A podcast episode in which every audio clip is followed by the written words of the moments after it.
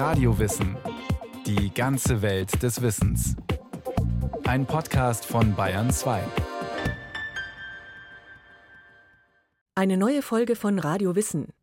Angkor, die alte Stadt des Khmerreiches in Südostasien, ist heute im Dschungel versunken.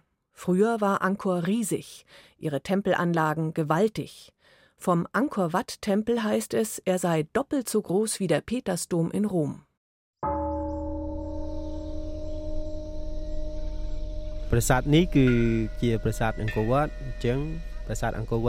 Das ist Angkor Wat, der wunderbarste Platz in Kambodscha.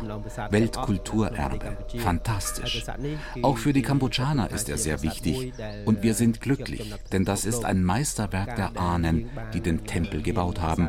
Und es ist wichtig für die nächsten Generationen, über dieses Meisterwerk Bescheid zu wissen.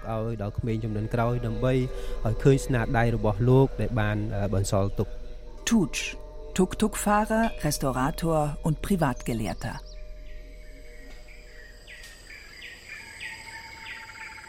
Einer dieser Tempel, ein Rivale zu Salomon und gebaut von einem antiken Michelangelo, könnte einen würdigen Platz an der Seite unserer schönsten Baudenkmäler einnehmen.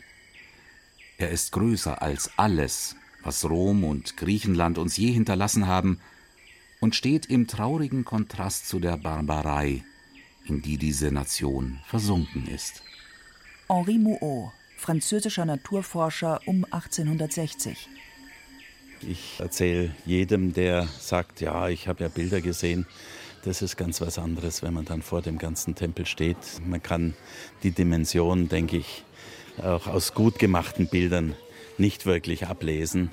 Und ich glaube, alle Vergleiche hinken in der Beziehung. Das ist schon einmalig hier. Hans Leisen, Professor für Geologie und seit über 25 Jahren am Angkor Wat Konservator. Einmalig. Ein Meisterwerk. Größer als alles, was Rom und Griechenland uns hinterlassen haben. Was ist das für eine Tempelanlage? Was sind das für Bauwerke, von denen hier die Rede ist? Die Forscher ebenso anziehen wie Touristen. Drei Millionen und mehr sollen es jedes Jahr sein, die nach Angkor kommen. Jetzt sind wir hier am Osteingang von Angkor Wat. Das ist also eines der Eingangsgebäude. Wir sind gerade über den Damm, über den breiten Wassergraben gefahren und fahren jetzt auf den eigentlichen Haupttempel zu. Haupttempel klingt jetzt erstmal wenig schillernd. Aber dieser Haupttempel trägt den Namen Angkor Wat und ist mit Sicherheit der berühmteste Tempel Kambodschas, wenn nicht von ganz Asien. Vor uns ragt er auf, majestätisch und doch elegant und vor allem unglaublich groß. Es ist ja ein Tempelberg, der sich eben aus der Ebene von Angkor heraushebt und das stufenweise. Und da ist zunächst mal so eine Plattform mit Treppenaufgängen und mit Balustraden und Naga-Köpfen gesäumt, also Nagas Schlangenköpfen. Und dann sehen wir schon jetzt links die nächste Ebene und dann das Ganze bis zum zentralen Heiligtum ganz oben. Und wir sehen natürlich auch unsere Gerüste. Hans Leisen spricht von unseren Gerüsten, weil er sowas wie der heutige Tempelbaumeister des Angkor Wat ist. Tempeldoktor oder Tempelretter wurde er auch schon genannt. Hans Leisen ist inzwischen emeritierter Professor für Geologie an der Kölner Universität. Seit mehr als zwei Jahrzehnten versucht er mit seinen Leuten, den Angkor Wat vor dem nagenden Zahn der Zeit zu bewahren. Wie schwierig das ist, Hans Leisen wird es später noch beklagen. Aber jetzt erstmal, was ist das, der Angkor Wat? Wo steht er? Und es gibt ja auch noch nur Angkor, ohne Wat. Wie passt das denn zusammen? Man muss da die Begriffe auseinanderhalten. Das riesige Gebiet, das ist Angkor, also die Stadt bedeutet das. Und der Angkor Wat ist ein Tempel in diesem riesigen Gebiet. Das, was UNESCO-Welterbe eingetragen ist, sind 501 Quadratkilometer mit sicher über 100 begehbaren Tempeln. Und einer davon eben ist der Angkor Wat. Wat ist der Tempel und Tempel in der Stadt bedeutet es. In der Tat gehören die Tempelanlagen Angkors zu den größten religiösen Bauwerken überhaupt. Und vom Angkor Wat Tempel heißt es, er sei doppelt so groß wie der Petersdom in Rom. Begonnen hat die Blütezeit Angkors im 9. Jahrhundert. Bis zum 15. Jahrhundert umfasst das Khmerreich ein riesiges Gebiet, ist das bedeutendste Reich in Südostasien. Ein Land übrigens ohne Namen. Wir wissen zumindest nicht, wie die Khmer selbst ihr Land genannt haben. Es existieren keine schriftlichen Überlieferungen dafür. Andere Völker nannten das Reich Kambuja. Was man weiß, ist, dass sich das Reich über das ganze heutige Kambodscha erstreckte, über Süd- und Ostthailand bis fast an die Grenze des heutigen Myanmar. Auf der anderen Seite gehörten auch Teile von Vietnam und von Laos zum Angkor-Reich. Und die Stadt Angkor selbst? Die Kollegen von der University of Sydney sprechen von der ersten Megapolis genauer Low-Density Megapolis, also wirklich sowas wie heutzutage die Ballungsräume bei uns, das Ruhrgebiet oder der Osten der USA, Tokio, nur dass das Ganze sich eben mehr in die Fläche verbreitet hat und nicht so kondensiert war. 36 Könige folgen aufeinander.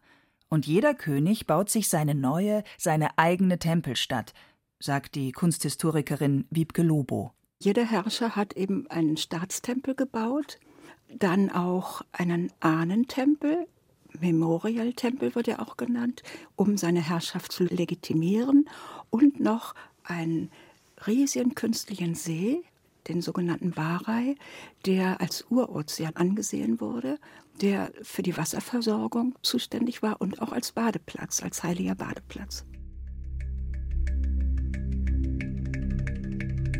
Das Korn, aus dem all diese Tempel und Gebäude keimen, ist der Reis. Er ist der Reichtum des Landes. Auch rund um die Metropole Angkor wird Reis angebaut. Und für Reis braucht man Wasser. Zwei riesige Wasserbecken werden angelegt. Sie heißen Barai. Das östliche Barai ist 7,5 Kilometer lang und fast zwei Kilometer breit. Das zweite Barai im Westen ist sogar noch länger und breiter. Und ein ausgeklügeltes Bewässerungssystem sorgt dafür, dass er wächst, der Reis. Und dass es nicht nur eine Ernte gibt, sondern drei. Der Ertrag wird von Forschern auf zweieinhalb Tonnen Reis pro Hektar im Jahr geschätzt. Zum Vergleich, im Mittelalter erntet man in Europa nur ein Achtel davon, 0,3 Tonnen Getreide pro Hektar. Es war ein sehr mächtiges Reich. Zu Zeiten des Königs Suryavarman II., dem Erbauer des Angkor Wat, war es neben dem chinesischen Kaiserreich das mächtigste Reich Südostasiens. Handel, Landwirtschaft, Tropenholz war sehr begehrt, Gold, Edelsteine, dann Früchte, das Horn des Rhinoceros. Doch leider hat uns diese Kultur kaum schriftliche Aufzeichnungen hinterlassen, außer einigen Inschriften an Säulen über die Heldentaten der Könige beispielsweise. Von den Bewohnern dagegen, von den Khmer, wissen wir so gut wie nichts. Überragende Baumeister müssen sie gewesen sein, davon zeugen die Tempel. Exzellente Ingenieure, der Beweis ist das ausgeklügelte Bewässerungssystem mit riesigen Becken, weit verzweigten Kanälen und Wasserspeichern. Meister der Steinmetzkunst, den Angkor Wat umgibt das längste Relief der Welt, in höchster Kunstfertigkeit ausgeführt. Gute Bauern, die viel Reis anbauten, der verkauft werden konnte und Grundlage des Reichtums war. Und nicht zuletzt gehorsame und gläubige Untertanen. Bei jedem Wechsel auf dem Königsthron wurden neue Tempel gebaut, ihren Göttern und ihrem gottähnlichen König zu ehren. Und Angkor, die Stadt, war das Zentrum des historischen Khmer-Königreichs Kambuja es hat eben eine großartige Kultur hervorgebracht. Durch die beiden Religionen, Buddhismus und Hinduismus, wurden unglaubliche Tempelanlagen angelegt. Die äh, Herrscher und der Hof waren sehr gebildete Menschen, die fasziniert waren von der indischen Kultur, von der Sanskrit-Kultur. Sie haben ja Inschriften hinterlassen, die eigentlich unsere einzige Quelle, schriftliche Quelle zu ihrem Reich sind. Inschriften in Sanskrit also doch nur wenige in Stein gehauen. Denn die Khmer benutzten und schrieben normalerweise auf Palmblätter, die längst zerfallen sind. Ein Grund, warum wir gerade über die normalen Menschen so wenig wissen. Was nicht aus Stein ist, ist vergangen. Worauf gründen wir unser Wissen über Angkor dann? Einmal auf archäologische Funde, vor allem auf Reliefs an einer Reihe von Tempelwänden. Dort werden neben mythologischen Szenen aus großen Volksepen auch ganz normale Alltagsszenen dargestellt. Einkaufen auf dem Markt, Fische aus dem nahen See Tonle Sap oder Musikinstrumente wie Stabzither, Bogen, Harfe und Schneckenhorn. Und dann auf Berichte von chinesischen Diplomaten, Händlern und Reisenden. Und noch etwas hat viel Licht in das Rätsel Angkor gebracht. Aufnahmen aus der Luft. Ab 2012 hat ein Forscherteam eine Fläche von 1900 Quadratkilometern mit dem Laser abgetastet. Unter den dichten Dschungelbäumen wurden ganze Städte entdeckt, von denen niemand wusste, Tempel, Kanalsysteme. Mit Folgen für die Forschung. Unter anderem musste die gängige Theorie über den Untergang des Khmerreichs revidiert werden wozu wir noch kommen werden. Aber zunächst mal zu den schriftlichen Quellen. Forscher sagen, die authentischste Erzählung über die Blütezeit Angkors stammt von Zhu Dang, einem chinesischen Botschafter. 1296 kam er für ein Jahr nach Chenla, wie die Chinesen das Khmer-Königreich nannten. Wenn der König ausgeht, führen Truppen seine Eskorte an. Dann kommen Flaggen, Banner und Musik. Palastfrauen mit Blumen in den Haaren halten Kerzen in den Händen. Selbst bei strahlendem Tageslicht sind die Kerzen angezündet. Minister und Prinzen reiten auf Elefanten, und vor ihnen kann man ihre unzähligen roten Schirme sehen. Hinter ihnen kommt der König, stehend auf einem Elefanten, sein heiliges Schwert in der Hand haltend. Die Stoßzähne des Elefanten sind umhüllt von Gold. Chu Dangs Beschreibung mag eine Vorstellung davon geben, wie prächtig so eine königliche Parade ausgesehen hat. Die Wirklichkeit übertrifft dies bei weitem. Wenn man vor dem berühmtesten und am besten erhaltenen Tempel dieser Zeit steht, kann einem schon kurz der Atem stocken. Der Angkor Wat, ein Mammutprojekt von König Suryavarman II. aus dem 12. Jahrhundert. In nur 37 Jahren hat er den Tempel erbauen lassen. Logistisch extrem anspruchsvoll, meint Kunsthistorikerin Wiebke Lobo. Denn es musste ja auch das Material herantransportiert werden. In der Umgebung gab es keine Felsen, keine Steine. Die wurden aus den Bergen Kulen herantransportiert. Eine Riesenleistung, die nur möglich war, weil man gute Wasserwege hatte. Wasserwege und Zehntausende von Arbeitern, die dem König zu dienen hatten, egal ob er sie in den Krieg schickte oder einen Tempel bauen ließ. Die Tempel wurden nach kosmologischen Gesichtspunkten gebaut. Die Menschen waren der Meinung, dass kosmologische Kräfte auf ihr Wohlbefinden und auf ihr Schicksal einwirken. Und das bedeutet, dass sie nach indischen Vorstellungen bei den Tempelanlagen ein Abbild des Kosmos schufen. Es gab den Urozean, der die Welt umgab, dann Gebirgsketten, die den Mittelpunkt der Welt, den Berg Meru, einschlossen und alles zusammen wurde auf die Tempelarchitektur übertragen. Geplant und ausgeführt ist der Angkor Wat also als hinduistischer Tempel. Später wurde er allerdings die buddhistische Glaubensstätte, die sie heute immer noch ist. Die Umrandung ist also ein gigantischer Wassergraben, aber das ist nicht der Blickfang, der befindet sich dahinter, das Auge ist unweigerlich gefangen vom Tempel an sich, der den Berg Meru symbolisiert, den Sitz der Götter. Über drei Ebenen ansteigend ragt er 65 Meter hoch auf. Fünf Türme mit einer Lotusblütenspitze, vollkommen in der Proportion, gewaltig und doch harmonisch in dieser Landschaft. Aber es ist nicht nur der gigantische Bau mit seinen Lotustürmen, es sind auch die Details, die den Angkor Wat einmalig machen die Reliefs. In feinster Arbeit zieren sie die kilometerlangen Korridore und Galerien, die den eigentlichen Tempel umrahmen. Forscher gehen heute davon aus, dass diese unterste Ebene offensichtlich für das Volk angelegt war. Szenen aus den großen Volksepen Mahabharata und Ramayana sind verbildlicht. Der göttliche Held Rama im Kampf um seine entführte Gattin Sita. Der Entführer und Dämonenfürst Ravana im Kampf gegen den Führer der Affenarmee Hanuman. Ringsherum ein Wimmelbild an Kämpfern und Dämonen. Aber König Suryavarman II. vergisst auch nicht, seinen Untertanen zu zeigen, was passiert, wenn sie kein gehorsames, Gott und König gefälliges Leben führen. Mit einem 66 Meter langen Fries, auf dem eine Art jüngstes Gericht dargestellt wird und wo, neben dem Paradies, auch sehr deutlich die Strafen, die in der Hölle warten, zu sehen sind. Zum Beispiel von Löwen zerfleischt werden oder von Elefanten niedergetrampelt. Alternativ wäre dann noch der Scheiterhaufen oder die Streckbank, auf der man mit einem Reibeisen die Haut abgeschabt bekommt. Also das ist ja sicherlich auch das Ähnliche bei uns, dass eben der Erbauer mit dem Tempel sich auch quasi ein Denkmal setzt. Alles andere war ja vergänglich gebaut, bis auf die Tempel, die Paläste, die Häuser, alles war aus Holz. Ich würde schon denken, Angkor Wat, das war eine ungeheure Machtdemonstration auch. Eine Machtdemonstration, die im Innersten, im Tempel selbst, dem König vorbehalten war, wohl neben den Priestern. Hier, im Allerheiligsten seines Staatstempels, ist der König und nur der König den Göttern nahe.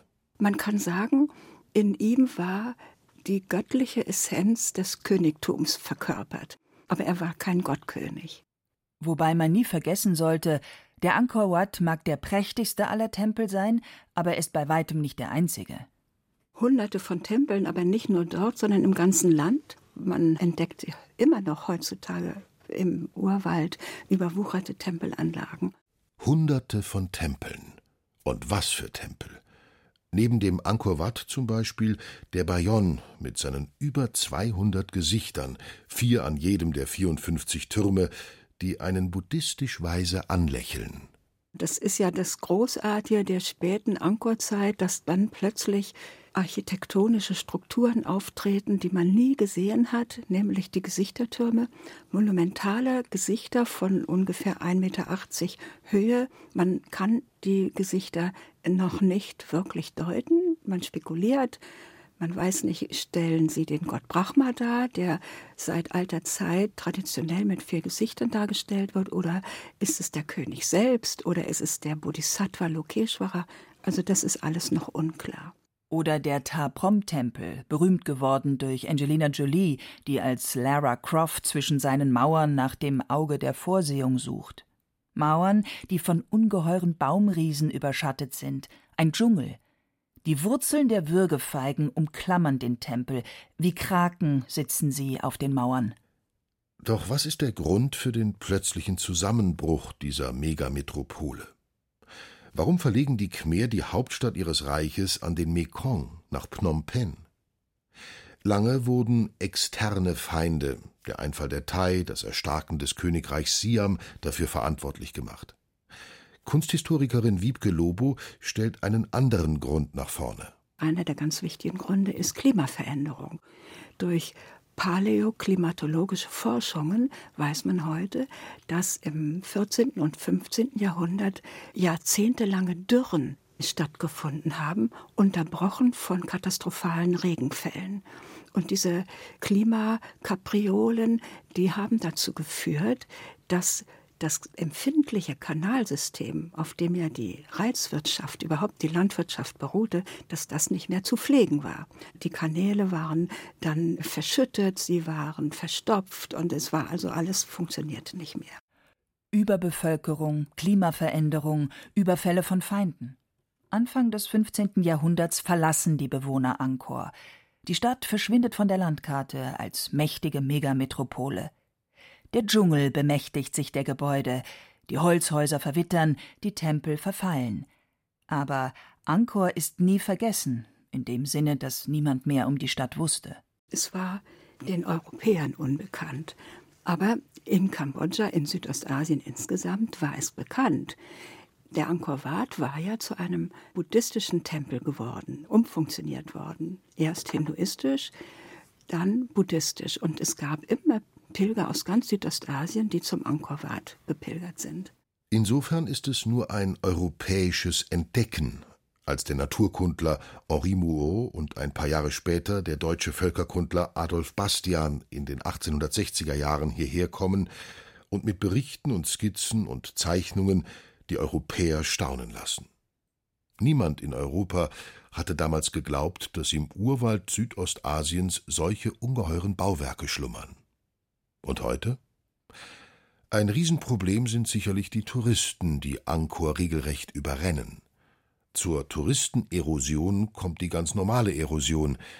Wenn man Konservator Hans Leisen fragt, wie es zum Beispiel um den Angkor-Wat bestellt ist, sagt er, ja, in vielen Bereichen sehr gut, in manchen Bereichen sehr, sehr schlecht. Insbesondere die Flachreliefs in den Galerien, die sind in relativ gutem Zustand. Aber alles, was dann außen ist, also wo der Regen direkt rankommt, wo dann anschließend die Sonne richtig aufheizen kann, da sind schon viele Bereiche sehr, sehr dramatisch oder schon ganz verschwunden. Es sind vor allem ja, was unserem Projekt dann auch den Namen gegeben hat, German Apsara Conservation Project. Diese sogenannten Apsaras, es sind eigentlich Göttinnen, die überall an den Eingangsbereichen zu finden sind. Insgesamt 1950 sowas in der Richtung. Da sind ganz extreme Schäden, ganz dramatische Schäden. Dazu kommt noch eine andere Art des Verschwindens. Während der französischen Kolonialherrschaft sind schon unzählige Objekte aus dem Land gebracht worden, ebenso unter den Roten Khmer. Und der Kunstraub ist keineswegs zu Ende. Erst vor ein paar Jahren hat eine frisch gestohlene Khmer-Figur die Titelseite des Versteigerungskataloges von Sotheby's skizziert. Auf der anderen Seite ist Angkor weit mehr als eine sentimentale Erinnerung oder der Name einer Biersorte in Kambodscha, sagt die Kunsthistorikerin Wiebke Lobo. Mit Angkor identifizieren sich die Kambodschaner. Es ist ihr Anker und ihr Wert an sich. Es ist sicherlich das Bewusstsein, dass das Land mal eine große Kultur hatte. Und diese Sehnsucht nach dieser Größe ist da auf jeden Fall. Der Stolz darauf ist da. Alles zusammen ist eben wirklich überwältigend. Was auch unser wunderbarer Tuk-Tuk-Fahrer und Angkor-Wat-Führer Tutsch nochmal bestätigt this temple, Angkor Wat Temple, is very interesting for them. Dieser Tempel der Angkor Wat ist uh, so interessant. Die Leute kommen, machen ein Selfie, aber wissen nichts über den Wert der Steine. Wir uh, Kambodschaner wissen, dass wir aufpassen müssen, dass wir das bewahren und uns darum kümmern müssen, es zu konservieren. Das ist meine Meinung.